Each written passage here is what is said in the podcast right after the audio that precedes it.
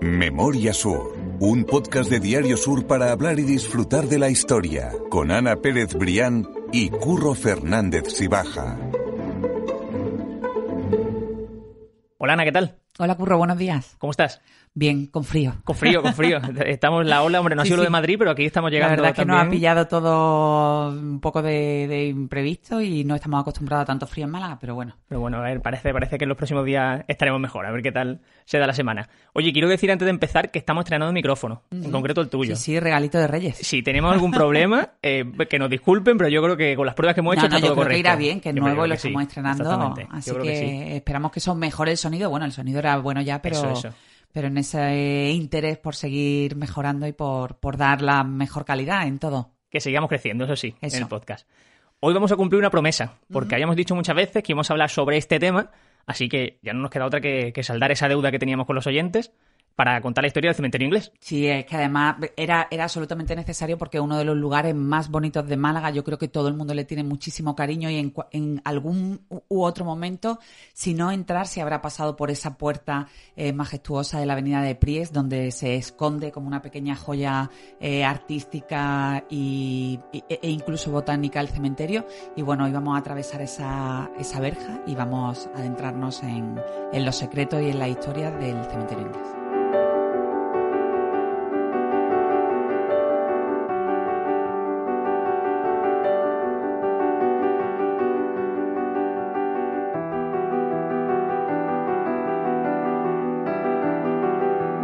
Cementerio inglés, eh, o los cementerios ingleses, mejor dicho, tienen una cultura como mucho más viva de, que los cementerios en, en España. Y el Mm. cementerio inglés es, es uno de estos casos, que tiene un nivel artístico y monumental muy importante. Sí, sí, para que- ellos es muy importante toda esa simbología funeraria y lo viven de, de otra manera. Lógicamente, además, eso, eh, eso se sabe que la cultura de cada, de cada país, de cada, las costumbres funerarias sí que marcan mucho también el, eso, esa, mm, esas manifestaciones culturales posteriormente en su, en su camposanto y el cementerio inglés indudablemente es uno, es uno de ellos. De hecho, está declarado bien de interés cultural, lo declaró la Junta de Andalucía en el año 2012 y, y bueno, y así se ha conservado a lo largo de los años ahora con esa protección especial que garantiza que, que podamos seguir disfrutándolo muchísimos más años. Hay una, una frase que dijiste tú en el artículo, que como siempre dejamos en la nota del podcast, que me encantó, y es que decías que el cementerio inglés entierra, pero no olvida. Sí, absolutamente. Y me gustó muchísimo. De hecho, eh, invito a leer el artículo porque, bueno, un poco contando los entresijos del podcast. nos- yo siempre me documento con la información que, que tú escribes en los artículos de Sur, añado algo más, pero este en concreto, el del cementerio inglés, lo he disfrutado mucho. O sea, me sí, gustó porque mucho el además es un lugar que mm, eh, ya decía yo que es muy querido y sobre todo también que ha estado, bueno, a pesar de las vicisitudes y de los problemas que han podido surgir durante años de conservación, pero es un cementerio que está muy cuidado, está muy atendido por la, por la Fundación Cementerio Inglés y realmente con el hermano, ¿no? El, el hermano, el cementerio de San Miguel de, de Málaga, que también eh, es una promesa desde aquí que, que iremos a visitarlo en próximos podcasts. Eh, yo creo que son dos joyas auténticas que tenemos en Málaga y que merece la pena descubrir, a pesar de que todavía curro haya cierta reticencia al tema. Yo creo que, que- que los españoles y los andaluces en particular tenemos cierta reticencia a disfrutar de esa parte de Es la cierto. historia que representan los cementerios, ¿no? Por ejemplo, ir al cementerio San Miguel de Málaga es hacer un recorrido histórico por, por toda esa huella de las grandes familias de Málaga, conocidas y, y menos conocidas, ¿no? Podemos hablar de, hemos hablado ya aquí mucho en los podcasts, los Larios, los Heredia, los Loring, es que es fascinante ir por los mausoleos, por esa, por esa mm, calles de- del Camposanto, incluso desde el propio suelo, ¿no? Y en el cementerio inglés ocurre algo bastante similar.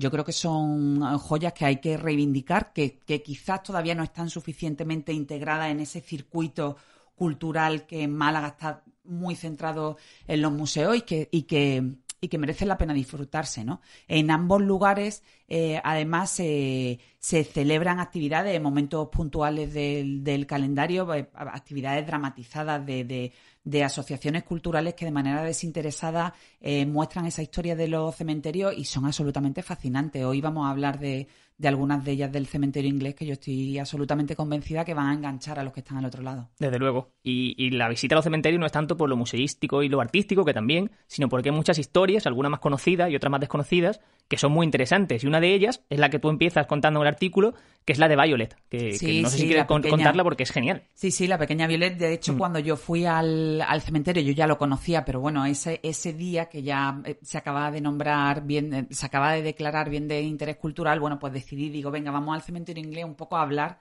de todas esas historias enterradas pero no olvidadas, ¿no? Y una de las tumbas que a mí particularmente más poderosamente me llamó la atención era esa pequeñita, pequeñita tumba de de mármol de Violet, que era un bebé que, en el año 59 que nació al que, nació y que murió al mes de al mes de vida, ¿no? Entonces, bueno, el epitafio de los padres absolutamente eh, delicado y doloroso a la vez porque hace esa analogía con el nombre de, de, la bebé y lo que viven las violetas, ¿no? El epitafio en concreto es lo que viven las violetas en referencia a esa a, esa corta vida que tuvo, que tuvo su hija. Y, la verdad es que una de las tumbas, no sé, a mí me, me, me impresionó, sí, fue emocionante. Desde luego, es así. Hay una curiosidad que a mí me, siempre me llama la atención del cementerio inglés y es que parece que el tiempo, el tiempo atmosférico, también es inglés allí. Cuando entras hay como más, frío, ¿verdad? Yo creo que el microclima de la botánica que, abriga y que envuelve al, cementerio y sí que es cierto que, hay, una, hay una atmósfera eh, bastante curiosa en el cementerio inglés. Desde luego que sí. Vamos a meternos ya en, terreno eh, y vamos a hablar con Jaime Aguilera, que es el vicepresidente del patronato de la Fundación del Cementerio Inglés de Málaga y nos ha contado esto sobre el origen del cementerio inglés.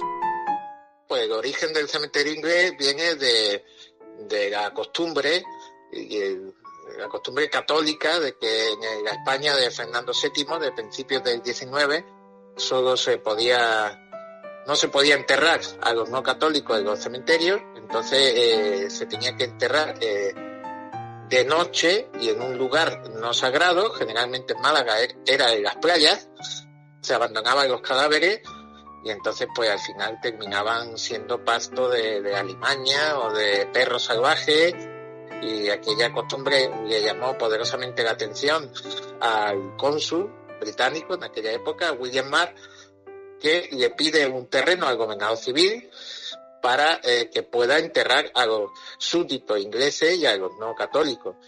Entonces se le cede un terreno eh, en el camino de Vélez, que da origen a lo que hoy es el cementerio inglés. Eso lo convierte en el, en el cementerio inglés más, cementerio protestante o no católico más antiguo de la península ibérica, porque estamos hablando de eh, finales de 1831. Hablaba Jaime, eh, que es el cementerio inglés más longevo, más antiguo de la península. Y esto lo decía porque ha habido otros cementerios más antiguos, eh, tanto en Menorca como en Canarias. O sea que, pero igualmente a nivel peninsular sigue siendo un cementerio muy antiguo. Sí, sí, en el caso del, cementerio de Málaga, además es fascinante como cuenta, ¿no? Esa, esa historia del primer morador de, de Robert Boyd, que ya hemos hablado de él en, en, en, otro podcast anterior, en el caso de, de, la Plaza de la Merced, el único hombre del grupo de Torrijos que no pudo ser enterrado con, e, con, ellos porque, enterrado bajo el obelisco de la Plaza de la Merced, porque era anglicano, ¿no? Entonces, las costumbres de la época no permitían que se compartiera suelo sagrado alguien que no profesara la, religión católica. Imagina lo que tenía que ser el, tema de enterrar a, a las personas en la playa y que quedaran a merced ahí de la inclemencia meteorológica, incluso de como dice Jaime, ¿no? De la alimaña y de los perros. Y esto entronca muy bien con una parte, eh, con la parte primitiva del cementerio inglés que es absolutamente deliciosa y que te hace ver muy bien cuál era ese origen, porque en la parte superior del, del Camposanto, eh, junto a la tumba de Robert Boyd, es una pequeña zona que está acotada por unos, por unos muros blancos y, y, en el interior esas tumbas están recubiertas con conchas con conchitas de, mar y, otra, y, otros elementos que recuerdan que hacen ese guiño ¿no? a la forma de enterrar que se tenía en la playa y que además antiguamente también se, utilizaban ese tipo de adornos de, la playa, conchas, piedras para, para adornar y para embellecer las tumbas, ¿no? Pero esa, esa parte en concreto del cementerio da, da una imagen bastante significativa de lo que eran los enterramientos y se han convertido casi casi en el símbolo del cementerio inglés, ¿no? Esas tumbas de conchas. Si alguien quiere saber más sobre eh, Robert Boyd o sobre la historia de Torrijos, como dice Ana, ya hemos hecho un capítulo sobre ellos. Vamos a dejar en, las notas del en las notas del podcast un enlace a ese, a ese capítulo para quien quiera escucharlo, porque es una historia súper interesante y que está directamente relacionada, obviamente, con Robert Boyd, como decimos. Así que, que lo puede visitar quien quiera. Hay dos grandes historias que hemos tratado y que también nos llevan al cementerio inglés. Una es esta, la de Robert Boyd y, Torrijos, y otra segunda, que es el último capítulo precisamente, el del Hospital Noble, porque precisamente eh, José Guillermo Noble también está enterrado en el cementerio inglés, ¿verdad? Sí, sí, sí. Em, al final termina lo que hemos hablado muchas veces, Curro, al final la historia termina siendo circular, ¿no? Y, y, Noble efectivamente está enterrado en el cementerio inglés y está enterrado además cerca de los marineros que perecieron en la catástrofe del, buque alemán en Gneisenau, eh, que fueron atendidos muchos de ellos en el propio Hospital Noble. Pues comentábamos el otro día que, un poco la, idea y el afán de, Noble cuando, cuando sus descendientes pusieron en marcha el hospital es que Em, pudieran ser atendidos los, náufragos y las personas que llegaban de, a, puerto y que estaban enfermas, que pudieran ser atendidos en un, en un lugar específico. Eh, ¿Quién le iba a decir que unos años después de abrir sus puertas, pues bueno, ese, ese hospital noble se convertiría en el epicentro de la gestión de la tragedia que representó el naufragio del Neisenau en, en 1900 en el puerto de Málaga, ¿no? Los hombres, los 40 fallecidos en ese naufragio, marineros alemanes, están enterrados en el cementerio inglés junto con el capitán de, la fragata. Y bueno, y siempre un poco se cuenta la anécdota cuando hacen esas dramatizaciones de las que hablábamos antes en, el cementerio, sobre todo por Halloween, que son muy curiosas. Yo desde aquí animo a la gente a que si tienen oportunidad y si podemos, una vez que pase, todo. Una vez que pase toda esta desgracia del coronavirus, de que se reactiven esas visitas, eh, las de Halloween son fascinantes porque, porque bueno, te, te, te, guían muy bien por el cementerio inglés, por esa historia y un poco por esas leyendas, ¿no? Que dicen que en determinadas noches ese capitán de fragata sale de su tumba, porque está enterrado en una tumba diferente a la de sus marineros, en busca de sus hombres, ¿no? Que desde luego, mm. eh, es muy interesante y yo me muero por, por hacerlo, porque es que desde luego Sí, sí, merece la pena. hace años que no voy, de verdad, ¿eh? O sea, mm. sé que, no, debo, no, debo, hacerlo, pero hace años que no voy. Y además lo tenemos cerca, porque está en un lugar muy céntrico. Por eso está muy, muy cerquita y, hay que ir. Antes de meternos en más personajes que están enterrados, eh, me gustaría aclarar que no todos los que están enterrados allí son anglicanos o, protestantes, ni mucho menos. O sea, que a día de hoy hay enterrado allí gente de, todas las creencias. Sí, hay de, todas las creencias. De hecho, es un, es un cementerio que está caracterizado a pesar de que en el año 1831 efectivamente abriera sus puertas eh, por esa petición del cónsul inglés de William Mark de que, realmente los, fallecidos de religión anglicana o protestante tenían que tener un enterramiento digno, ¿no? Digno y, similar a las condiciones en las que se realizaban los, enterramientos católicos, eh, pero mm, es un, un lugar donde en aquella visita no me decía, me, decía el guía que al final la eternidad parece que pone a todos de acuerdo, ¿no? Y que, y que al final se caen esas fronteras de, religiones y todo. De hecho, uno de sus más ilustres moradores, que era Jorge Guillén, em, que, está enterrado allí, era agnóstico. Él no, no, no, no tenía no tenía previsto el, el, tema de ser enterrado en un cementerio religioso como tal, independientemente de la religión, pero sí descubrió, más cerca de lo que él pensaba, un, un lugar que además también lo pusiera en contacto con, con el mar, ¿no? cuando, cuando vio que ese lugar existía, que además estaba en Málaga y que, y que estaba en el cercano cementerio inglés, pues no lo dudó y, y, se convirtió en uno de los, de los más ilustres moradores, ¿no? está enterrado allí con su, con su mujer encontró un punto de concordia a nivel religioso también en el que se a gusto y muy cerca del mar, como tú dices. Sí, al final se trata de, de, encontrar ese terreno, ¿no? Para el entendimiento y, y, en el cementerio inglés indudablemente lo hay. Eh, hace años ya que no se entierran cuerpos como tal, que no hay enterramientos de tumba, hay aproximadamente un millar y ahora lo que se mm, lo que se ha venido haciendo en los últimos años por esa falta de espacio es el tema de los columbarios, ¿no? El depósito de la ceniza. De hecho, hablábamos antes del primer ilustre morador, que fue Robert Boyd, el, compañero de Torrijos en la causa liberal, y el último fue otro de nuestros grandes. Hace relativamente poco se depositaron allí las cenizas de uno de nuestros mayores y más queridos dramaturgos, como fue Miguel Romero Esteo. Desde luego merece la pena mencionarlo también. Hay también otro persona muy reconocida, un matrimonio de hecho muy reconocido que también está enterrado y es el caso de Gerald Brennan. Sí, justo.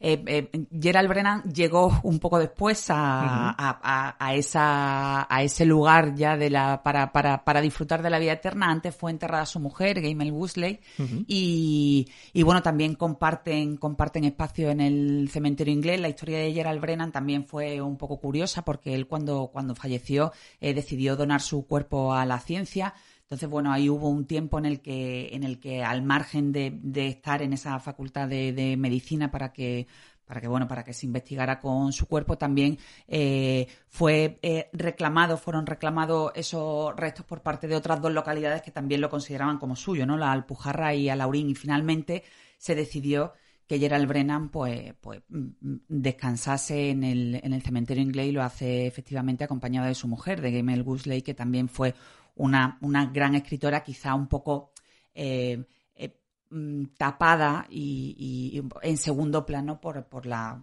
por la grandeza de, su marido, ¿no? del historiador. Déjame retomar que antes hablamos justo de Jorge Guillén y precisamente en la tumba de Jorge Guillén hay una curiosidad, hay una inexactitud, mejor dicho, que, no sé si quieres comentar, Ana, si te apetece, eh, si sabes de, lo que te estoy hablando, y es precisamente que la fecha de la muerte no es la correcta. Sí, efectivamente, porque Jorge Guillén eh, murió un... Eh, pone que murió un mes de enero cuando en realidad lo hizo un mes de, febrero. Eso, ese error no en la, en la, en la lápida hace que, bueno, que se piense que, murió un mes antes unos errores que, como nos ha dicho Jaime Aguilera cuando hemos hablado con él por teléfono, se repetían en, diversas tumbas y que no deja de ser pues otra, otra curiosidad del cementerio inglés. Hay otra persona relevante también, que aunque seguramente sea menos conocida por el malagueño de a pie, también es muy, muy interesante y muy relevante, como es el caso de Marjorie Grice Hutchinson, que era una economista británica que se asentó en Málaga y que en sus últimos años, de hecho, cuidó del cementerio inglés. Sí, sí, fue una de, de las grandes mecenas y de las grandes cuidadoras del, cementerio inglés, una mujer eh, muy importante. También hay parte de su legado en la, en la propia Universidad de Málaga y, y allí comparte comparte terreno ¿no? y comparte descanso con, con, el resto de, compañeros anglicanos. De hecho, leía, porque yo no lo sabía, que ella tenía una gran finca en la zona de San Julián, la cedió a la Universidad de Málaga y hoy es un centro de estudio que lleva su nombre. Sí, sí, sí. Por eso parte de ese legado está, está, está, compartido con, con la Universidad de Málaga, efectivamente. Hay otras historias también de ocupantes del cementerio, que aunque son menos ilustres, menos conocidas, también son muy curiosas. Y Jaime Aguilera nos cuenta alguna de ellas hay muchas curiosidades. Hay la historia de Renata, por ejemplo, a mí me gusta mucho. Es una alemana que vive en una casa que todavía existe exactamente igual, que se ve muy bien desde el paseo marítimo, y que comparte cartel con Greta Garbo en el cine mudo. Ella después se va a vivir a Alemania, su hermano muere en la Segunda Guerra Mundial en un bombardeo, pero ella ya siendo mayor expresamente deja en su testamento que quiere volver al sol de su infancia y entonces la familia decidió enterrarla con, curiosamente, con, con todo el mausoleo familiar que sigue estando en la parte alta del cementerio. Y bueno, no hemos conocido, sin embargo, hay fotos de ella junto a Greta Garbo, junto a su hermano, que también era actor de cine mudo. Son historias menos conocidas, pero que a mí me resultan muy, muy curiosas. O como un buzo, tenemos al principal buzo de la Segunda Guerra Mundial, incluso escribió un libro, se hizo una película, y terminó jubilado en la Costa del Sol y está enterrado allí. O por ejemplo el que construyó el castillo de, de Bilbil, que la gente piensa que Bilbil es una referencia árabe y no, no mucho más prosaico. Lo encargó, lo inició la construcción un americano, eh, William, y, y, la terminó su hijo William. El apócope de William en inglés es Bill entonces, el castillo de Bill es castillo de William and William, castillo de Bill Bill.